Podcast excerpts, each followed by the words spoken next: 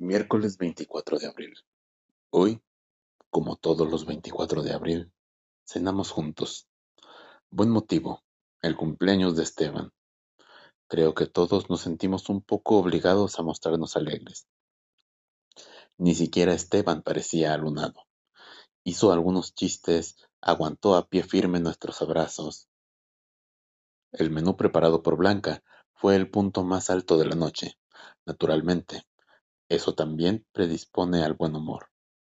No es del todo absurdo que un pollo a la portuguesa me deje más optimista que una tortilla de patatas. ¿No se le habrá ocurrido a ningún sociólogo efectuar un detenido análisis sobre la influencia de las digestiones en la cultura, la economía y la política uruguayas? ¿Cómo comemos, Dios mío?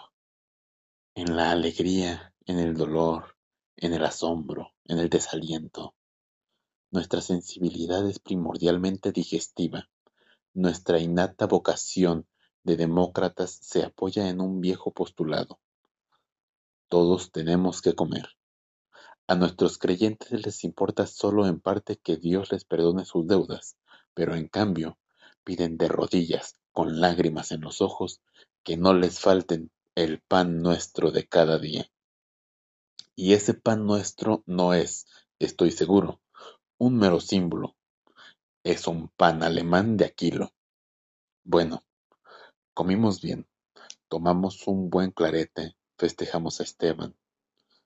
Al final de la cena, cuando revolvíamos lentamente el café, Blanca dejó caer una noticia. Tiene novio. Jaime le envolvió con una mirada rara, indefinida. ¿Qué es Jaime? ¿Quién es Jaime? ¿Qué quiere Jaime? Esteban preguntó alegremente el nombre del infeliz. Yo creo que me sentí contento y lo dejé traslucir. ¿Y cuándo conocemos a esa monada? pregunté. Mira, papá, Diego no va a hacer esas visitas protocolares de lunes, miércoles y viernes. Nos encontramos en cualquier parte, en el centro, en su casa.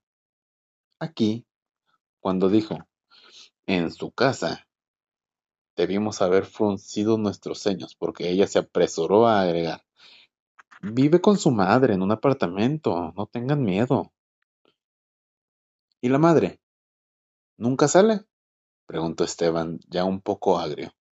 No te pongas pesado, dijo Blanca, y enseguida me lanzó la pregunta. Papá, quiero saber si vos me tenés confianza. Es la única opinión que me importa. ¿Me tenés confianza?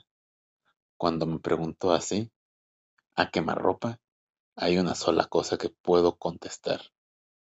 Mi hija lo sabe. Claro que te tengo confianza, dije.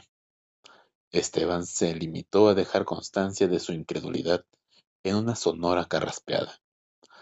Jaime siguió callado.